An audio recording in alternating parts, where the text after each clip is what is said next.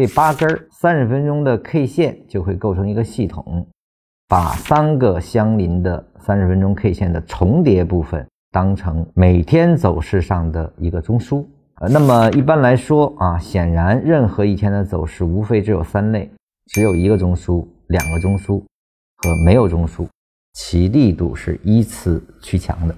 我们先说一下什么叫重合部分啊？如果三个相邻的 K 线是存在着重合部分，就称之为三十分钟的在 K 线上的一个中枢啊，只有价格重叠就可以了。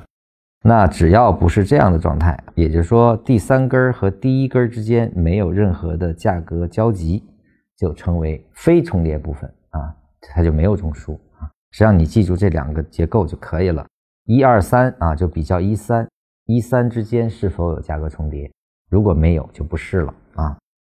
那么按照中枢呢，每天的走势这八根啊，就一定只有三种。就是只有一个中枢的、两个中枢的和没有中枢啊，三种情况，这就是一种分类思维了啊。走势类型分为盘整、趋势啊和没有中枢的走势啊。没有中枢的走势我们就称之为组成部分啊，因为它必然要跟一个中枢形成一个走势嘛。所以呢，按照这个分类来说，对应我们的走势啊，没有中枢的就是在走势中成为一种组成部分。那么有一个中枢的对应的就是走势中的盘整，有两个中枢的就对应的是一种趋势运动啊。就是让你这样的话，你就能明白，即便是 K 线，实际上在它的底层啊，依然是有走势类型的结构来做支撑啊。那我们先看一下禅师对于只有一个中枢是如何分类的啊？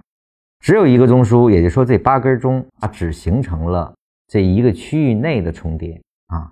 他说：“这种只有一个中枢呢，就称之为扁横的平衡式。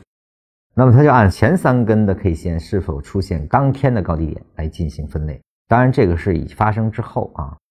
那么，已发生之后八根，我们去看，比如说这个地方有八根 K 线，那么这八根 K 线呢，最高点是发生在前三根啊。那么，这个就是一种弱平衡啊。反过来，三根 K 线。”形成了第一个中枢的部分啊，而后呢，在这八根里，虽然它也是一种平衡状态，但是呢，最低点出现的是在前面，所以这又是一个强平衡。因为从这个低点去看，实际上呢，后面走着了一个向上的运动啊。那么高点在前面呢，它走了一个下的运动，虽然是平衡，但它高点出现在前三根就是弱平衡，低点出现在前三根那就意味着是强平衡啊。那么在前三根 K 线中不出现当天的高低点，那就是转折平衡式。这是什么概念呢？就是说，虽然前三根也形成了一种平衡关系啊，但是呢，低点发生在前三根的后面啊，这就称为一种转折走势啊，或者说就是当天形成了一种转折关系啊，所以它称之为转折平衡式啊。